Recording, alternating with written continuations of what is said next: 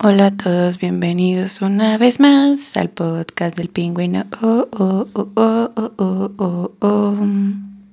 Primero que nada, quiero decirles hola. Ay, ¿qué fue eso? bueno, en realidad, primero que nada, quiero pedirles una disculpa porque no salió el viernes el cachito del libro de la mujer rota Ay, porque este encierro me está haciendo lidiar con un buen de cosas. Y en realidad es uno de los temas, es el tema que vamos a tratar el día de hoy. Pero les prometo que este viernes ahora sí va a salir. Quiero adelantarles que cada episodio va a durar 20 minutos para que sea cortito y se queden como, ¿y ahora qué? ¿Y ahora qué? ¿Y ahora qué? Y también en lo que mi lengua se acostumbra a leer con nervios. que ahorita también hablaremos un poco de ello. Y, pero bueno, en recompensa, porque pues no hubo la semana pasada, eh, el de esta vez durará 40 minutos o 30-40, esperando que dure 40 para compensar lo de dos semanas. Y pues ya, de verdad una disculpa, pero bueno, ah, es una larga historia que puede que les cuente ahorita. Y bueno, antes de pasar a lo gordo de este podcast, ah, que por cierto también será a solas hablando conmigo misma, porque mal programé las entrevistas para esta semana, que, o sea, tengo dos, bueno, en realidad tengo tres, pero las agendé después del, una es el miércoles justo en la noche y las otras las agendé después, entonces pues no van a salir, el miércoles no tendríamos episodio y no quería dejarlo sin episodio, también porque yo no quiero romper mi línea de un episodio a la semana, por eso es que también este será así. Y hablando del tercer, de la tercera entrevista, quiero darles un anuncio que les va a interesar también. Bueno, por si no lo sabían, este podcast también tiene un Instagram, tiene una red social llamada, eh, bueno, el Instagram del podcast es arroba el podcast del pingüino, bueno, no pingüino, arroba el podcast del pingüino. bueno, es que saben que no pueden poner diéresis en los username de Instagram, pero bueno, el punto es que esta semana, justo después del miércoles, voy a empezar una serie que aún no tiene nombre, que va a ser una serie en Instagram, pero también voy a guardar los episodios y los voy a poder subir a Spotify como el modelo de podcast, en donde varias personas o slash, bueno, más bien artistas de mi entorno eh, van a poder compartirnos cómo son sus bitácoras o diarios de artista. Porque es muy interesante, o sea, no vamos a ventilar sus chismes, vamos a ver sobre todo su estructura y cómo es que estas influyen en el proceso creativo. Creo que desde mi punto personal de vista, porque yo tengo, bueno, no es que me crea la muy, muy, pero yo tengo una manera muy especial como de ver las bitácoras y yo tengo tres. Entonces, creo, más bien, y eso pues no aplica para todos. Entonces, lo que quiero dar a conocer con esta, con esta sección es uno, uh, pues que se conozcan más porque es, es algo muy personal y insisto, no vamos a develar los chismes o las cosas personales que traigan estos documentos, pero sí creo que sí influyen mucho, incluso en tu día a día, a lo mejor ni en tu producción, o pues no sé, depende de cada persona. Y creo que como artistas y como gente creadora y creativa, pues tenemos una manera distinta de hacerla, no hay como un modelo de esto es la bitácora o esto es así o esto es así. Bueno, sí hay bitácoras científicas y así tienen modelos, pero no es el caso. Entonces, regresando al anuncio, en Instagram voy a estar haciendo en vivos, acá como doña influencer, pero sin ser influencer, para que entonces pueda tener conversaciones cortas con pues otras, otras, otras, otros artistas y ellos nos pueden enseñar y explicar un poco solamente de qué trata su bitácora. No vamos a hacer como tal un episodio completo y pues la ventaja es que esta sí va a tener video, o sea, sí va a haber imagen en la que puedan poder estar viendo lo que describen. Entonces, pues si les interesa verlos o participar, pues en Instagram estará, pues ahí estarán los en vivos. Estaré subiendo en insisto, en el arroba el podcast del pingüino, em, como anuncios de qué día va a ser el, el, ah, el, en vivo y pues ya lo vamos a estar viendo. Nos estaremos viendo la cara. Y pues eso es todo. Creo que eso es todo lo que tenía que decirles. Si te interesa participar, ve buscando tus, tu material y una buena fuente de internet para que no se nos trabe. O sea, puedes estar abajo de tu modem, por favor, para que no se trabe. Y pues ya, ahora sí, eso es todo lo que tenía que decir. Después de cinco minutos, empecemos el tema de hoy. Aún no sé exactamente cómo voy a llamar este episodio, pero quiero hablarles un poco de la frustración en el arte y en la vida, que básicamente es lo mismo. bueno, ah, no quiero dar como fax, ay, fax, ay, qué, qué, spanglish, qué horrible, perdón, a veces me, se me sale un poco eso. Pero bueno, no quiero darles como puntos de cómo superar la frustración, que de hecho es todo lo contrario, porque no puedo hablar de ello si no lo conozco. Y pues yo soy una persona que vive en una constante frustración o en un constante sentimiento de no poder lograr cosas o de sentirse inferior. y tampoco quiero que sea como un... Pretendo que no sea un episodio en el que yo me haga la víctima, porque tampoco es el caso, simplemente es como para contarles un poco mi experiencia, cómo es que me ayudan también los mis, mi bitácora y cómo es que esto influye en mi proceso creativo, porque tiene mucho que ver. Pero bueno, creo que la frustración a mí y a muchas personas se, le, se presenta de distintas formas. Todos sabemos que dedicarnos a las artes no es una opción. Y sin embargo aquí estamos. Todos siempre nos dicen como, no, no te dediques a las artes, te vas a morir de hambre, de qué vas a vivir, que no sé qué, que tu trabajo, que si te vas a hacer famoso. Y, e independiente más bien de que tú seas una persona fuerte y de carácter fuerte, pues el que tengas como este tipo de, pequeños alfileres que te pican de personas que a lo mejor son cercanas a ti y no buscan hacerte daño con estos comentarios, simplemente los hacen por soquetes, pues te van, llega un punto en el que aprietan demasiado y que duelen demasiado. Y creo que esa puede ser una de las primeras, uno de los primeros factores por los cuales nazca y crezca la frustración dentro del arte. Porque, bueno, en mi caso, pues nuestro primer círculo social es la familia, o es mi familia, más bien. Y a veces nos tragamos como él porque es tu familia, te tienes que aguantar, o que es primero la, que la sangre es más densa que el agua. Sí, sí, así va el dicho. Y pues muchas veces nos tragamos todos los comentarios que nos dicen o todas las sugerencias que nos aportan sanamente, entre comillas. en cuanto a nuestra labor, sin siquiera estar como empapados de... Y pues no lo sé, es, es extraño cómo lidiar con ello. Pero bueno, a lo que voy.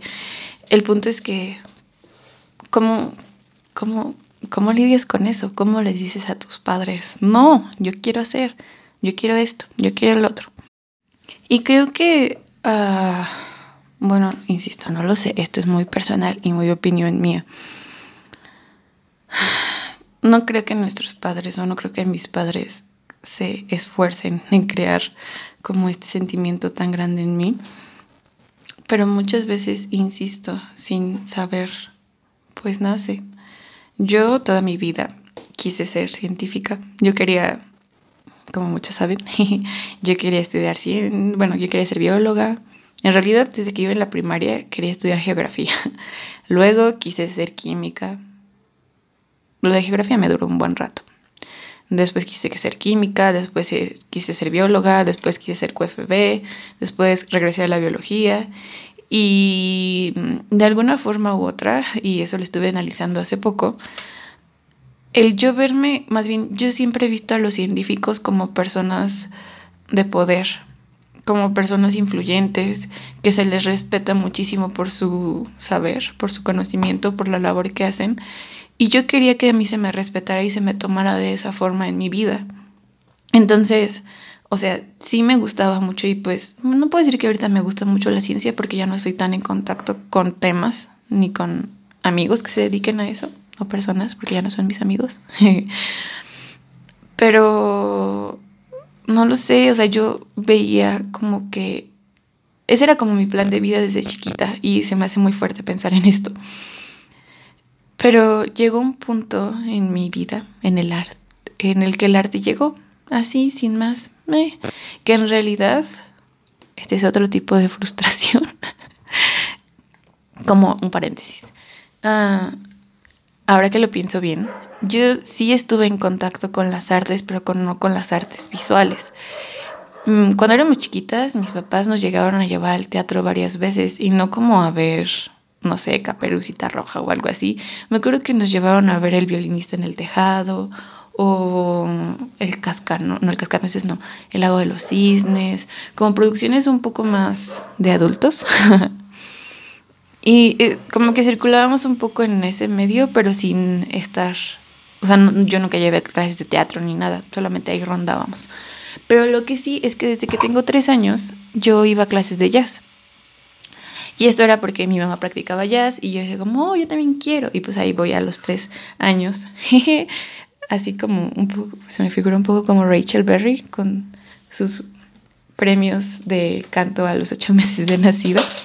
Ah, perdón. Pero bueno, a lo que voy es, fue, o sea, como que yo tenía un impulso a...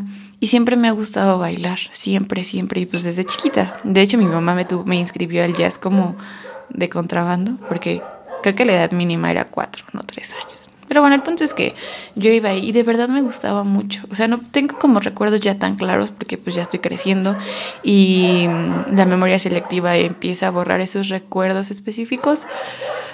Pero, ay no, se escuchan un buen los perros. Según yo ahorita estaban calmados y por eso me puse a grabar. Y creo que se les ocurrió ahorita ponerse a hacer su desmadre. Pero bueno, regresando. Em, estuve, pues estuve bastante tiempo y no tenía tanta presión como de competencias o algo así. De veras, hasta lo disfrutaba. Esto es algo que honestamente me saca un poco como de onda de los horóscopos, pero mi signo es Leo. Y como de las características principales de este signo es que pues que les gusta como el centro de atención y que ser el que manda y el que sigue asado. Y aunque a veces me cuesta admitirlo creo que sí soy así muy en el fondo. Pero cuando era más chiquita no tenía miedo de eso de verdad. O sea a mí me encantaba las presentaciones y que bailamos aquí que bailamos acá. Eso sí tuve muchas cuando estaba en ese punto en ese punto de ellos hasta mi papá trabajaba en el Hospital Ángeles y cada año hacían una celebración del Día del Niño así en grande porque hospital privado. Y mi papá le, tocaba organizar todo esto. Él trabajaba en recursos humanos. No sé por qué le tocaba eso, pero bueno. y en un año nos dijo, ¿por qué Ah, bueno, y hacían fiestas en grande y llevaban botargas y cantaban y... O sea, de verdad, o sea, lo hacían en un auditorio. Y un año nos dijo, ¿por qué no van ustedes, que era mi hermano, bueno, no, mi hermano no bailaba. Eran unas chicas que vivían aquí por mi casa, que de hecho eran mucho más grandes que yo. Yo creo que ellas tenían como siete, ocho años y yo tenía cuatro o cinco. Y bueno, no están tan grandes tampoco. Y bueno, el punto es que eran tres chicas que la verdad no recuerdo sus nombres, solo recuerdo sus caras y eso me hace sentir triste. Y yo, y bailamos enfrente de un buen de gente, o sea, de verdad yo no lo recuerdo tan explícito porque lo recuerdo porque hay fotos, pero pues yo ahí estaba como, uh, uh, uh. Y a lo mejor mis papás nunca lo hicieron como todo esto del meterme al jazz y así, con el afán de vas a ser bailarina o algo así. No, creo que lo hacían como por mera diversión. Al contrario, creo que vivía frustrada en la escuela porque una persona que, más una niña, que se tomaba el tiempo para hacer las planas. Y entonces me tardaba un buen y todos siempre querían que lo hiciera rápido y como al ritmo de los demás y nunca lo lograba y por eso me ponían menos calificaciones porque no terminaba mi trabajo, porque no me daban el tiempo que yo necesitaba. Pero bueno, no hablaremos de escuelas hoy en cuanto a lo pedagógico. El punto es que cuando yo entro a la primaria, ajá, que ya tenía seis años, uh, yo seguía yendo al jazz y tenía una amiguita que se llamaba Diana. Bueno, que su mamá era también amiga de mi mamá y creo que por eso éramos amigas. El punto es que ella iba al jazz, pero aparte también practicaba gimnasia. Y entonces ella como que me platicaba a mí y también le platicaba a mi mamá y a mí me entró la cosquilla de yo quiero saber qué es la gimnasia, llévame mal error, tomando decisiones desde que tengo seis años, malas decisiones. Y pues entonces yo fui a ver la, el gimnasio en donde ella tomaba clases y me súper fascinó y dije, yo de aquí soy, vamos a darle. Y mis papás me hicieron escoger entre gimnasia o jazz. Y pues no lo sé, o sea, yo sí entiendo, estoy niña, mis papás no podían pagarme en las actividades y mi horario no me daba para hacer todo. O a lo mejor sí, pero pues también tenía seis años, o sea, qué pedo. El punto es que pues yo escogí gimnasia y pues ahí se acabó la diversión.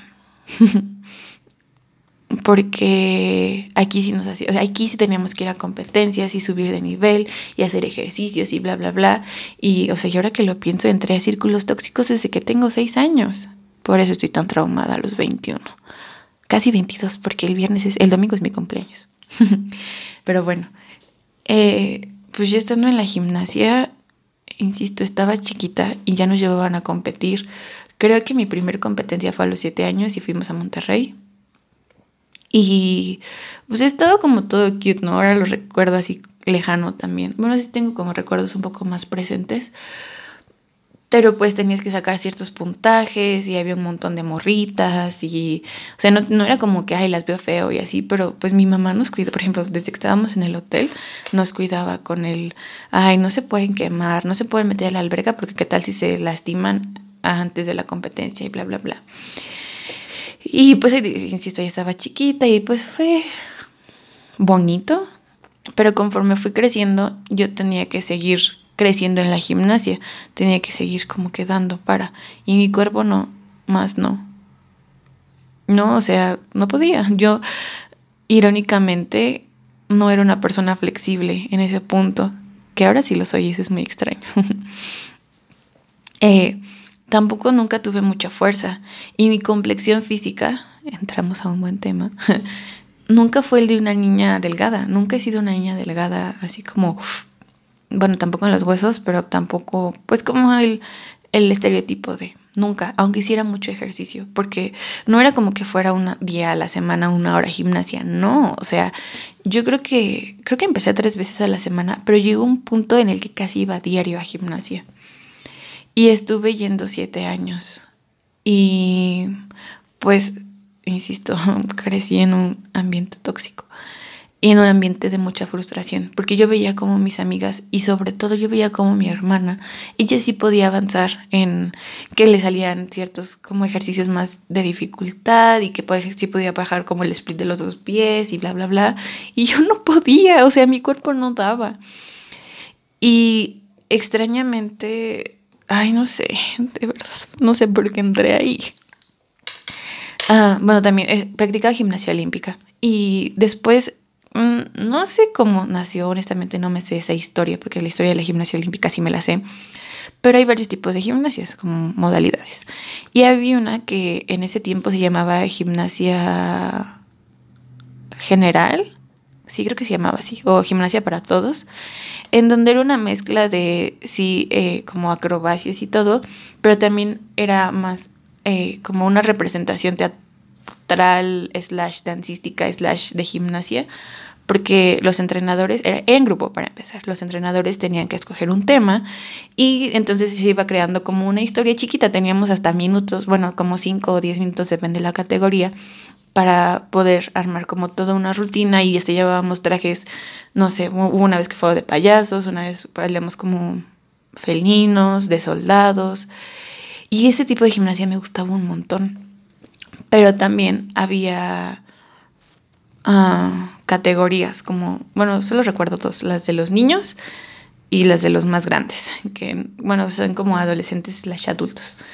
Entonces, pues, insisto, yo estaba chiquita para ese punto. Creo que eso lo empecé a practicar cuando yo estaba en tercero o cuarto de primaria. Ya seguía chiquita. Eh, y eso me gustaba un buen.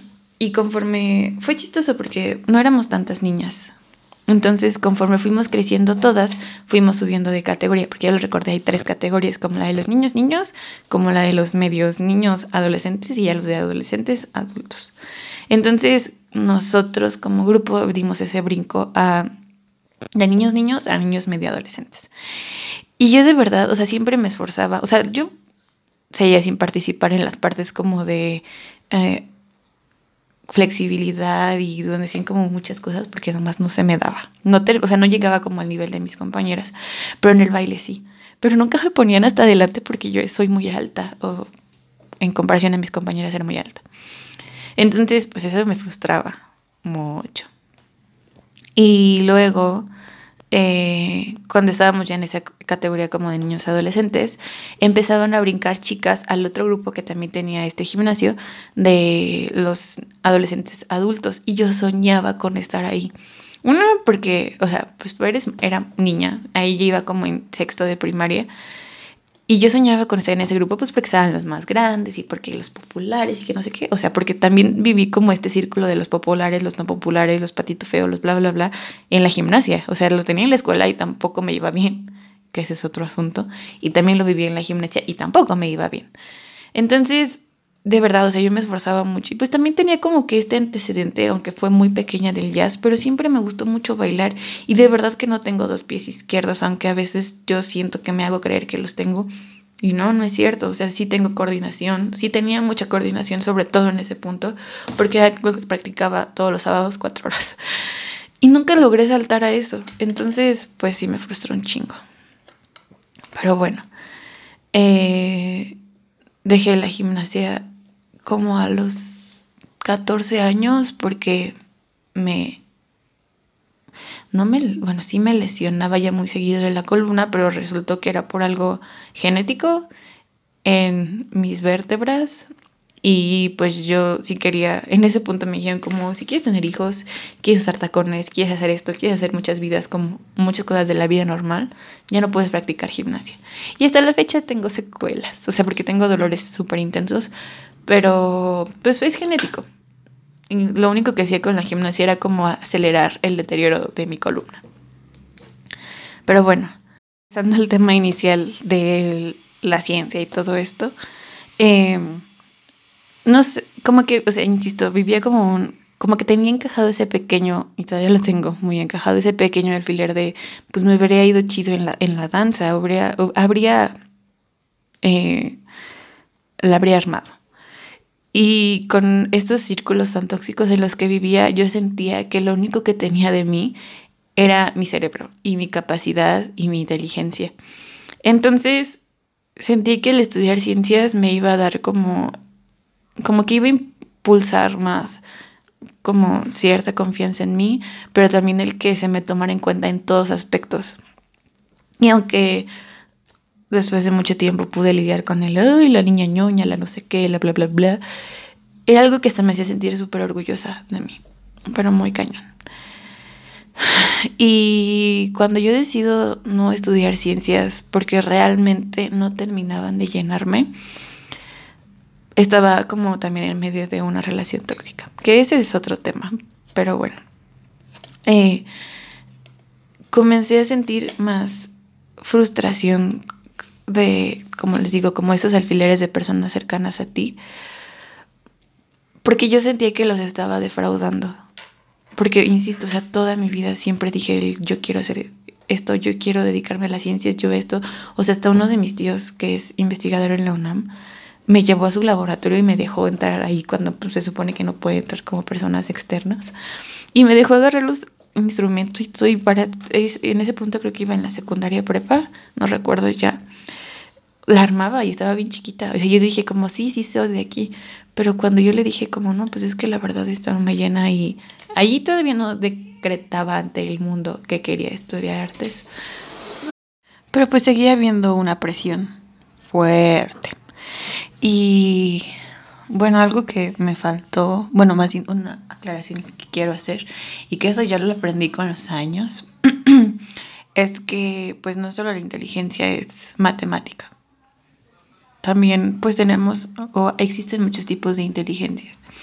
Y extrañamente yo desarrollé más la parte artística que tenía como muy guardada en mi ser.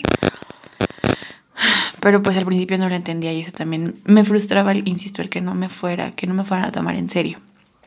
También otra cosa que este que me acompañó durante mi vida fue el sacar buenas calificaciones. O sea, puedo decir que por naturaleza soy una persona ñoña, pero mis papás impulsaron el triple para que yo lo fuera más.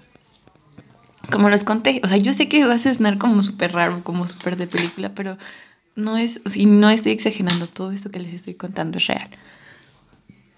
Desde el kinder, se me salió un sapo, desde el kinder pues estaba como muy... Siempre me metieron la idea de tú tienes que ser la mejor, tú tienes que ir súper bien en la escuela, que el cuadro de honor, que mira, tu mamá siempre fue la mejor en la escuela, que tú también, que bla, bla, bla, que no, que tú sí puedes porque ya te está ganando. Eso es horrible, no lo hagan si tienen hijos. Este, y pues así fue toda mi vida escolar. Hasta que llegué a la prepa. Por alguna extraña razón, mis papás dejaron como de exigirme calificaciones, solo no tenía que reprobar. Bueno, en realidad tampoco tenía que irme a final, pero todos los años me fui a finales. Y por alguna razón, como que en la prepa dejé de creer en mi inteligencia. sé que es un estereotipo malo el que voy a decir, pero yo no creo en él, pero en ese punto de mi vida yo sentía que me, que me comportaba y me como que no tomaba en serio mi inteligencia como la chica rubia de tonta de las películas, como usualmente se dice que así son las morras y sobre todo las rubias. Así me portaba de verdad, o sea, yo era la me portaba medio dummy, pero mal plan y no sé por qué lo hacía. Aún creo saber por qué, pero son cosas que no he terminado como de rascar en mi pasado para poder terminar de entender. El punto es que pues no lo sé, uh, cuando yo salgo como de esta fase del, no, o sea, voy a estudiar artes, hasta luego, se me cayó esa máscara del Dumi, decir como, no, pues yo soy bien chingona y soy bien inteligente, no sé por qué no lo estoy demostrando y no lo demostré toda mi prepa, mi 8 de promedio lo dice. Pero yo puedo hacer esto y yo, aunque tenía que lidiar con el, los, ya los estoy defraudando porque no estoy escogiendo una carrera que yo dije que iba a estudiar y que pues a mis papás también les motivaba porque pues ya saben, a quién no le gusta presumir que su hija es científica o arquitecta o ingeniera o así. Y pues yo vengo así bien lucer con mi carrera de artes, ¿no? Ah, empecé a tomar un poco más de confianza, pero eh, digamos que la frustración cambió un poco de forma. Y aquí hay algo que quiero contar al respecto. Yo veo un poco la frustración como como si fuera un fantasma, no, como fantasma, no, como si fuera una sombra, como un poco como la sombra de Peter Pan en la película de Disney, que ella vende en la primera cuando llega Peter Pan al cuarto de Wendy y su sombra está descosida de sus zapatos y aunque tiene su misma figura, pero se comporta distinto a él, siento que así funciona la frustración para mí. Y, es una sombra que me, me ha acompañado desde toda mi vida.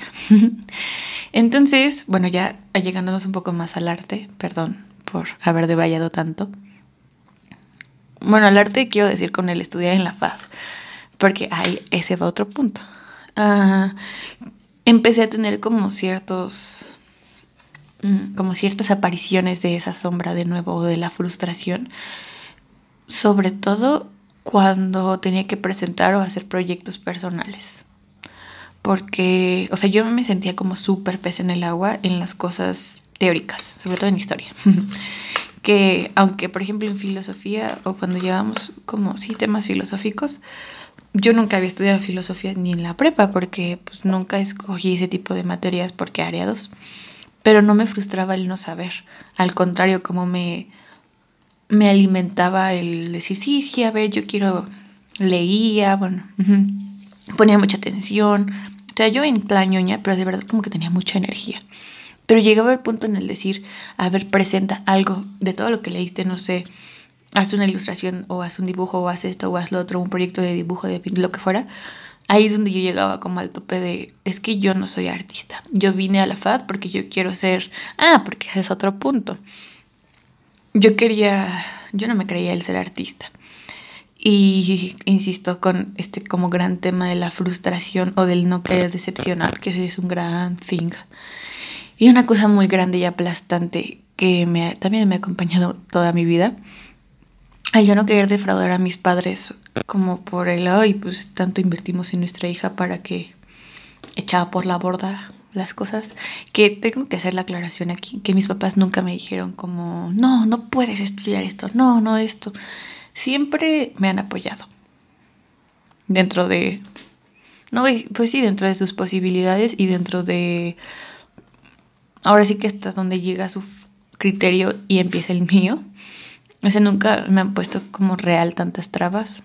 En algunas cosas sí, pero no en esta en específico. Y a lo que voy es lo siguiente. Creo que la frustración también juega un papel muy engañoso en nuestras vidas, que aunque sí tiene estos elementos externos que ya les conté 20 minutos pasados, mm, creo que empieza a alimentarse de todos los prejuicios que tenemos de nosotros y todo lo, de toda la cosa fea, iba a decir toda la mierda que tenemos en la cabeza. Porque yo, o sea, yo alimentaba este sentimiento de frustración del no querer defraudar a mis padres, aunque ellos no me lo dijeran. O sea, yo de verdad sentía como que tenía esa deuda con ellos. Y pues yo entré a artes queriendo ser o gestora o restauradora. Yo jamás me imaginé que iba a ser pues obra o, o dedicarme a hacer pintura o foto así como profesional. Bueno, ustedes me entienden, como productor de arte, pues. Y pues ahí, está, ahí llegaba como el, la pequeña frustración. Y pues después como que desaparecía y así.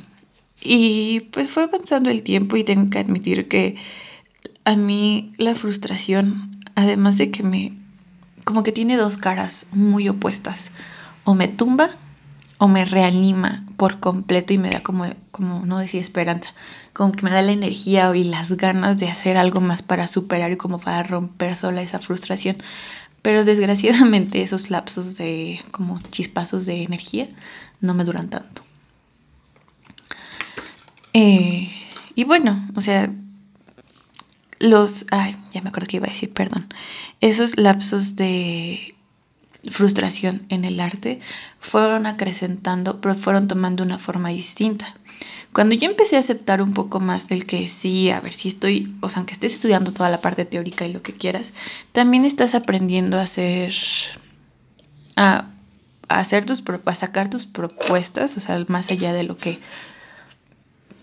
o sea, de lo que piensas ya lo estás llevando al papel o al dibujo o a la foto o a lo que quieras, valídalo y no valídalo en el sentido de que sea comprobable teóricamente o algo así, sino que tú te creas lo que estás haciendo. Y para mí era algo extraño.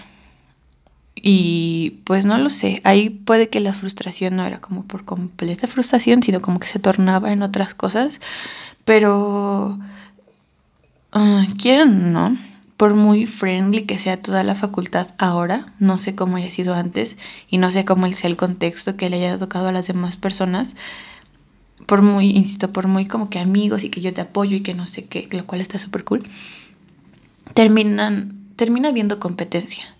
Y aunque trate de disfrazarse o realmente sea competencia sana, a todos no nos funciona así. No lo sé. Y reitero e insisto, no es porque bueno, para empezar, yo no creo mucho en los horóscopos porque ni siquiera les entiendo exactamente cómo funcionan. Pero sí, o sea, como que eso les como que les, lo que les contaba al principio de que lo que decía mi horóscopo de que soy una persona, los leos son personas que siempre buscan ser el centro de atención, que les gusta ser súper competitivos y que ganar y que no sé qué y que bla, bla, bla. Eso sí vive realmente muy pues no muy adentro de mí, pero sí es algo súper que tengo arraigado, porque con eso crecí. Y a mí me frustraba mucho el compararme con otras personas, aunque no nos estuvieran comparando, o aunque ese no fuera el fin de la clase o el fin de los proyectos, yo siempre, y desgraciadamente, y tengo que admitirlo desde ahora, siempre me he tendido mucho a compararme y por más que trato de trabajar con ello, pues no me funciona. Entonces, como les comento, o sea, la frustración comenzó a cambiar de forma, pero también de dimensión. Se fue haciendo más grande y me fue atacando como en, aspectos en cuanto al arte muy distintos. O sea, una parte era el compararme, otra parte también que eso hoy me sigue como atacando hasta la fecha es el que dirán. Es súper extraño y siempre digo súper, pero no sé cómo proyectarlo a algo mucho más grande, el lidiar con ello. O sea, siempre, y yo tengo que admitir que soy de esas personas que da los consejos de no, no pienses en esto, a ver, tú las cosas porque las quieres hacer por ti, porque esto porque el otro. Siento que es un poco a la inversa, como si fuera un lobo con una... Bueno, bien, el dicho es como que eres un lobo con una camisola de oveja, bueno, como con el disfraz de oveja, porque te ves bien mansita, pero por dentro no. Kind of, es así el dicho. Yo me siento a veces un poco al revés. Siento que, que soy una oveja y que traigo un disfraz de lobo para querer intimidar, bueno, no intimidar, pero sí tener como cierta figura de autoridad, hacerme eh, como valer, tener como una personalidad fuerte, en pocas palabras, pero por dentro soy como una ovejita frágil e indefensa. Bueno, no, más bien no frágil e indefensa, insegura, muy insegura. Y el que dirán creo que es de las cosas que más me tumba y que más me frustran. ¿Por qué? Empieza con el pensar, ay, a ver, es un ejemplo. Ya creé este, esta pieza ¿Dónde la voy a exponer? Si es que mi interés es exponerla. Ah, pues no sé. A ver, están las plataformas en inglés, que busco una convocatoria, que no sé qué. Y yo empiezo a pensar, ay, pero a ver, esto seguro van a decir que está mal pintada. Mm, pero seguro van a decir que, como les decía en el podcast pasado, ay, que es cursi, que a nadie le importa esto, que por qué esto. Y entonces empieza, empieza, empieza, empieza. O qué van a decir mis compañeros, ay, seguro no les va a gustar, seguro alguien va a presentar un proyecto mejor, seguro no sé qué o no sé qué.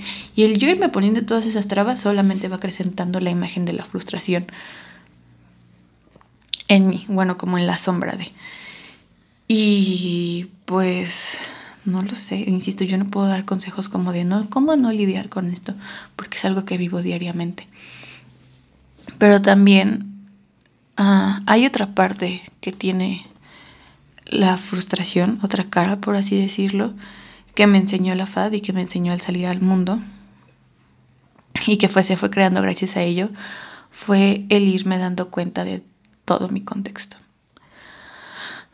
Porque si bien yo ya les conté como parte de mi vida en cuanto a, pues no sé, a como mis historias de frustración, eh,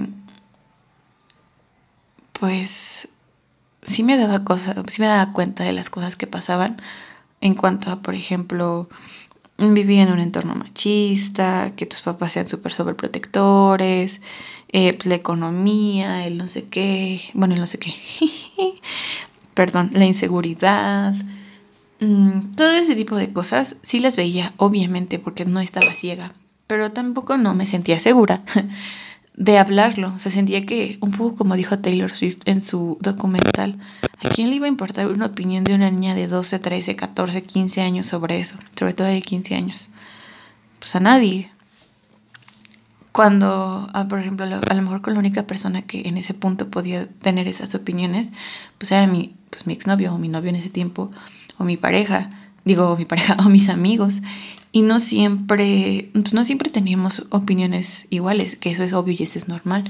Pero yo siempre terminaba haciéndome sentir menos sola, porque era como, no, seguro yo no tengo razón, seguro no eso, seguro lo otro. Y pues me lo fui guardando. Pero cuando yo entré a la FAD y pues leyendo de filosofía y que nos hablaran como de cosas más chairas, dirían yo sola en la prepa, eh, me fue abriendo los ojos, pero fue creando como una mini frustración porque entre más vayas abriendo los ojos, más te vayas dando cuenta de las cosas, también creo que a la par crece el querer cambiar y el sentido social que le da la universidad o la UNAM a la carrera, o sobre todo a mi carrera. Así como, insisto, como va creciendo eso, también a la par va creciendo el sentimiento o el freno de que, oye, no puedes hacer todo oye, tú no puedes cambiar todo, oye, tú, stop, stop, stop, stop. Tanto el no lo puedes crear o el si lo vas a hacer, te, vas a, te van a terminar matando o te van a terminar desapareciendo o así. Y quiero, ¿no? Pues eso frustra a niveles, a niveles exorbitantes. Y al final, o sea, no es como que tengas muchas, bueno, así lo veo yo, ¿no? No es como que tengas muchas figuritas de frustración, sino al final es una misma sombra que a veces se vuelve más grande que tú y no sabes, pues, cómo lidiar con ello. Y bueno, pues hay otro también, como otra cosa que frustra a los artistas y no solo como a los artistas de mi rango, por así decirlo, o los artistas emergentes, sino a los más grandes, es la fama. Es algo muy raro, la como lidiar con la fama. No lo sé, yo soy, yo pienso honestamente que no es necesaria la fama. Bueno, más bien, o sea, yo no, nunca me, o sea, real, real, real, o sea, tener como, mm, siendo muy consciente de todos los daños colaterales que llevan las personas famosas, pues yo nunca he querido ser famosa realmente. O sea, a lo mejor como el sueño frustrado o el sueño que muchas veces como que nos inculcan desde chiquitos de sí, vas a ser famoso y vas a hacer esto y vas a hacer lo otro, pues siendo súper sinceros y realistas, no, gracias, guácala, ¿no? Pero muchas veces se tiene la idea, uh, pues de que en el arte o para triunfar en el arte tienes que ser famoso o tienes que ser reconocido. Y extrañamente creo que es de las pocas cosas o de las cosas que más como que te clava tu familia para que te sigas frustrando con el cuando tú seas famoso te vamos a, vamos tus cuadros van a valer un bueno cuando tú seas famoso hasta el plato en el que comas van a querer vender que es muy real eso me lo han dicho. Es como ¿qué? ay se me sale otro sapo perdón es que acabo de comer. Qué asco. Este ah, sí, por mucho que tú tengas como súper arreglada el decir, yo no quiero ser famoso, yo no, yo, yo no busco esto, pues sí frustra un poco el decir, o sea, ya, o a mí, al menos como ya en pensarlo en solitario, es como de, no, pues sí, pero a ver, ¿cuándo voy a hacer algo en grande? ¿O cuándo alguien va a conocer mi trabajo? O por ejemplo con el podcast, ¿cuándo voy a llegar a más personas, no seguidores, o sea, más personas que lo escuchen y que les haga eco? Eh, ¿cuándo voy a hacer esto? ¿Cuándo voy a...? Ni siquiera, o sea, yo ni siquiera lo, honestamente, ni siquiera lo pienso por percibir algo económicamente. Pero sí por el hecho de, ¿valdrá la pena? ¿Esto está bien? Eh, me estoy esforzando a lo güey, lo estoy haciendo chido, a lo mejor no tengo las mismas vistas que otras personas, o porque la gente consume eh, cosas como basura y no consumen cosas que les puedan dejar algo pues eso, insisto, o sea, como que va acrecentando él.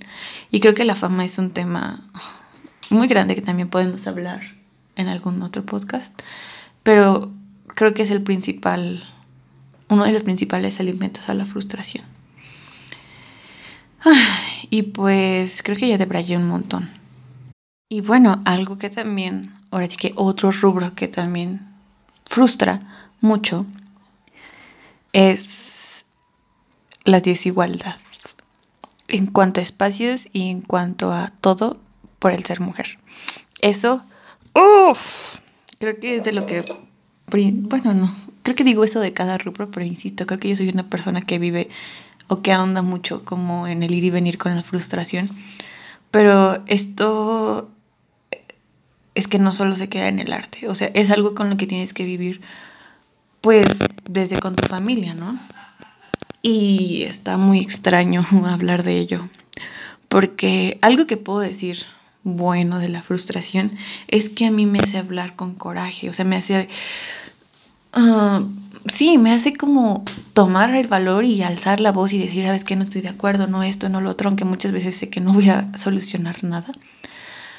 Pero, ay, no sé, no sé, no sé, amigos ay, amigos, eso, me, también, eso no me gusta, no me frustra, eso no me gusta decirle amigos a las personas como si fueran mis amigos, pero bueno, esa es otra thing que no hablaremos aquí.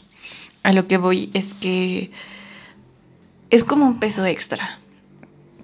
Y yo creo que todas las morras que seguro están escuchando esto han de entender o me han de entender súper mega más en este lado, ah, en el que podemos decir como que sin razón o con, sin justificación, te cierren mucho puertas o te cierren mucho siquiera ideas o de temas de los que quieres hablar por el simple hecho de ser mujer.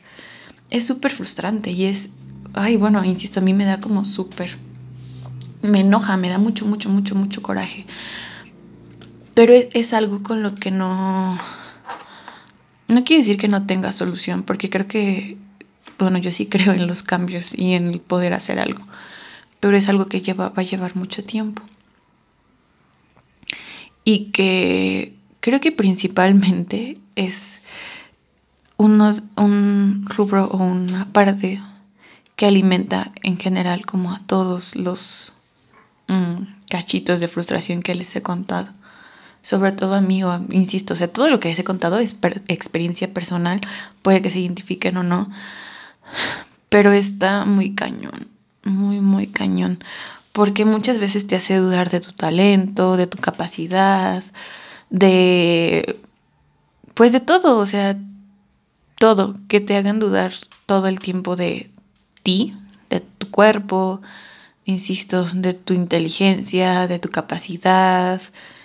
Eh, se vuelve frustrante, pero también se vuelve agobiante.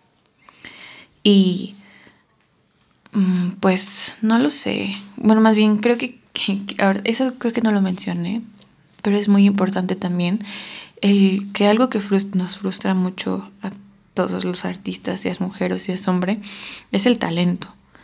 Eh, hablar del talento también es algo muy grande y muy complicado. Pero... Mm, ay, pero creo que es una de las cosas más grandes que también... iba a decir si no hay tiene a Van Gogh, pero no, Van Gogh no creo que haya muerto por... Bueno, creo que sí, en realidad. Porque no confiaba como tanto en su talento y... Creo, bueno, hay varias cosas que tengo que decir al respecto. El talento no siempre es sinónimo de fama o sinónimo de estoy haciendo bien las cosas. ¿Por qué? Y ella depende mucho de la postura que tengas en cuanto a las corrientes y estilos, sobre todo en pintura, porque casi siempre la historia del arte, hoy están los perros otra vez, casi siempre la historia del arte se cuenta en, pues, en referencia a las pinturas.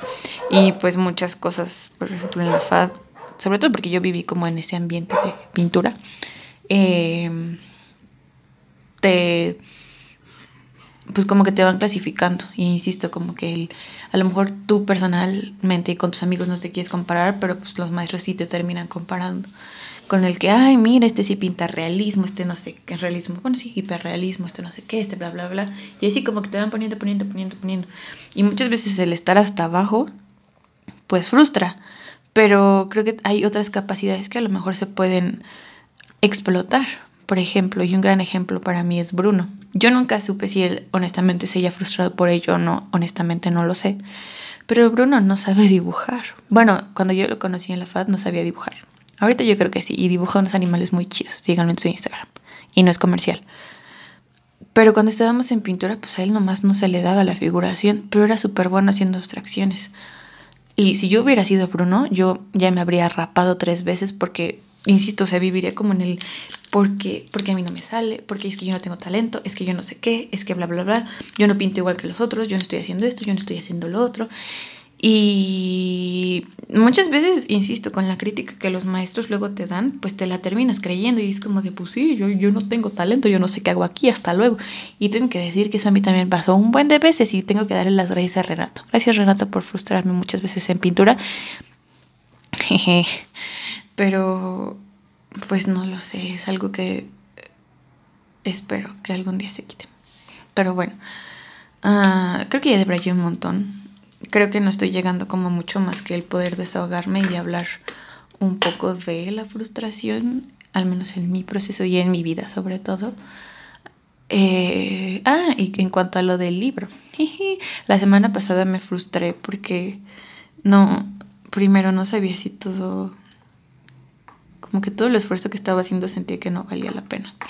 Que bueno, es, lleva como, o sea, no solo es frustración, lleva otros sentimientos de encargo.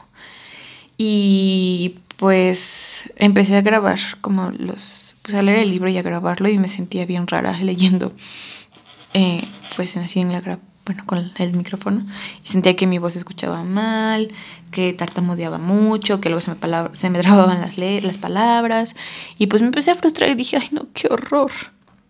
Hasta luego. Y dejé de grabarlo. Perdón, por eso no salió. De verdad, o sea, yo me sentí como súper perdedora. Ay, pero bueno.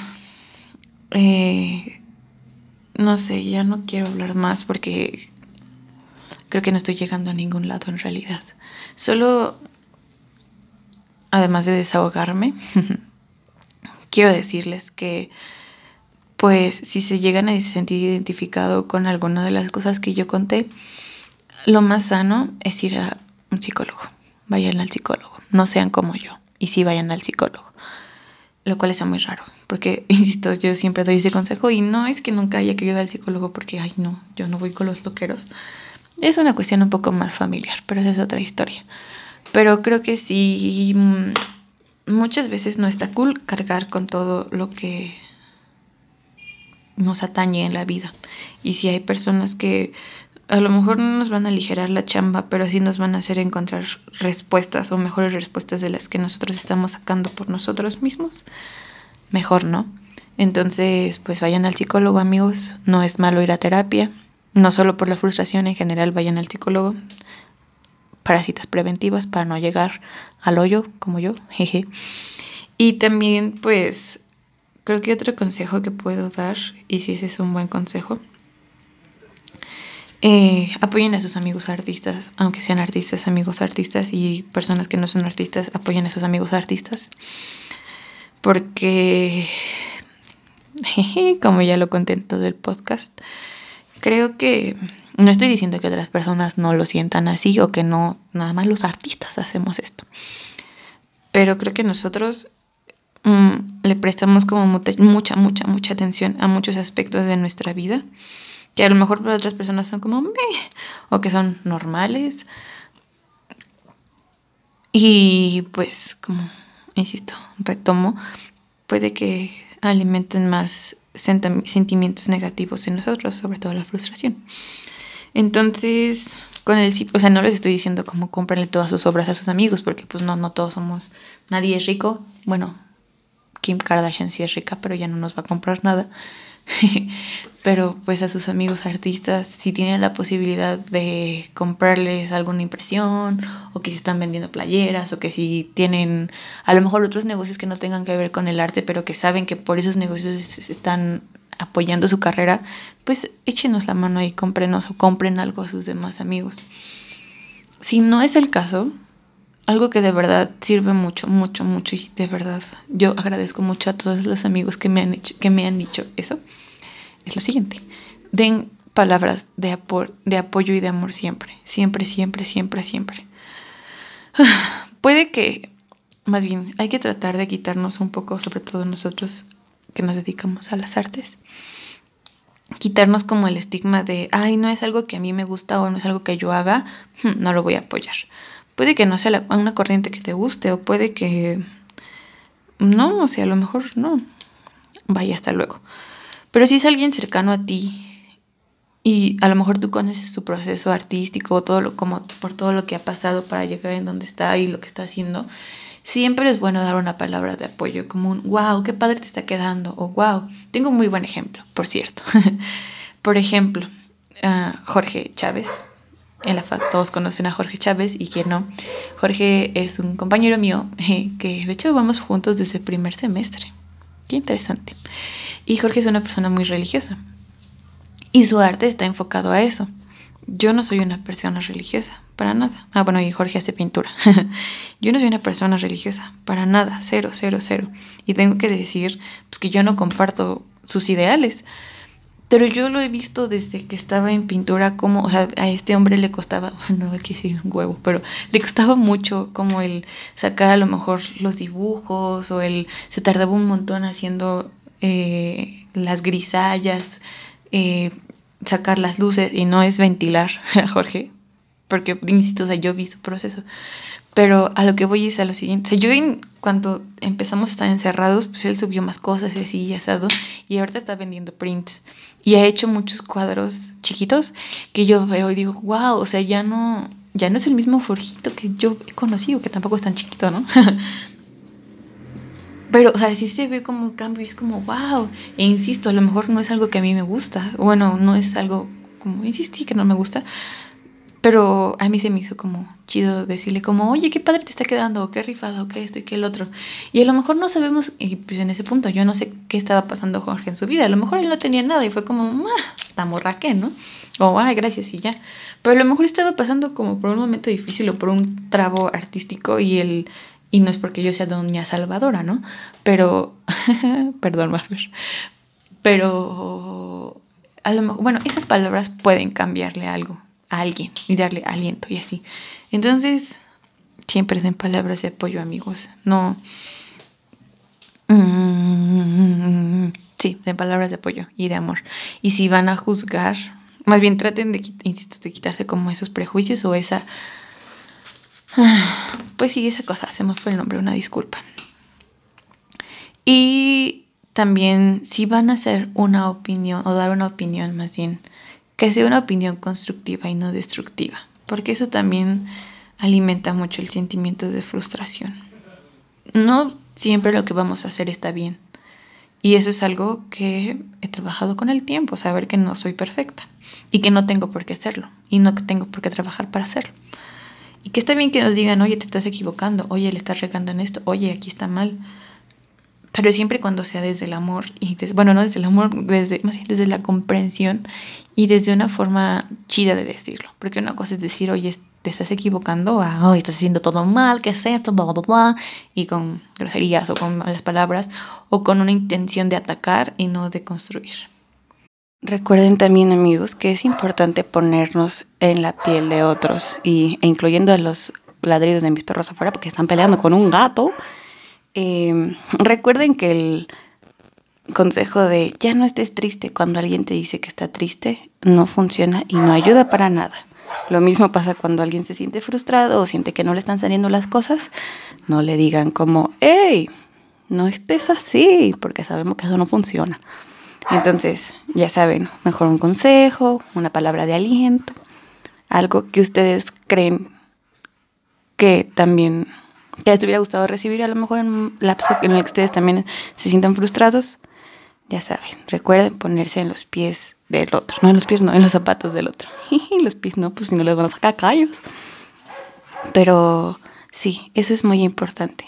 Y bueno, creo que no tengo nada más que agregar. De verdad, agradezco mucho, mucho, mucho, mucho, mucho, mucho, mucho, mucho, mucho que me escuchen, que escuchen eh, la manera en la que me desahogo a veces con estos podcasts.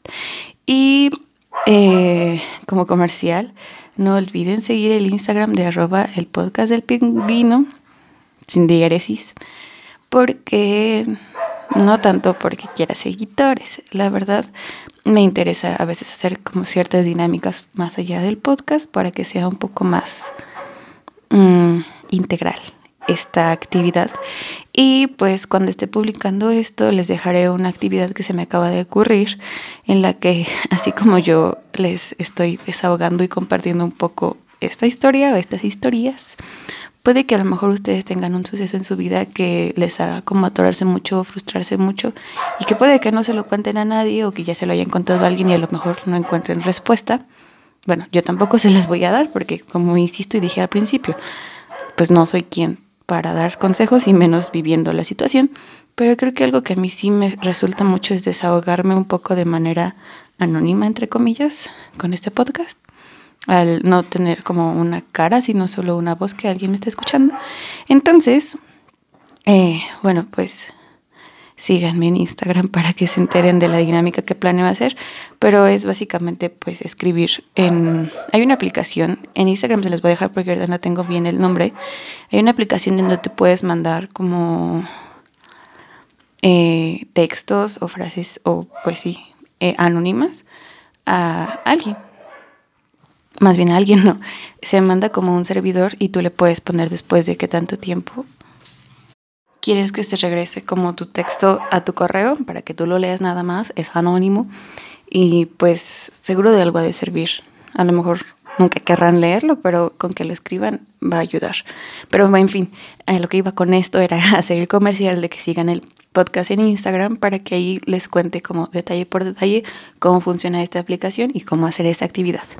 Y bueno, sin más, ahora sí me despido casi a la hora de podcast, eh, recordándoles que por favor si necesitan salir a la calle usen cubrebocas, se laven las manos, desinfecten sus cosas cuando lleguen a su hogar para no poner en riesgo a sus familias y pues cuídense mucho. Muchas gracias otra vez por escucharme y hasta luego. Adiósito.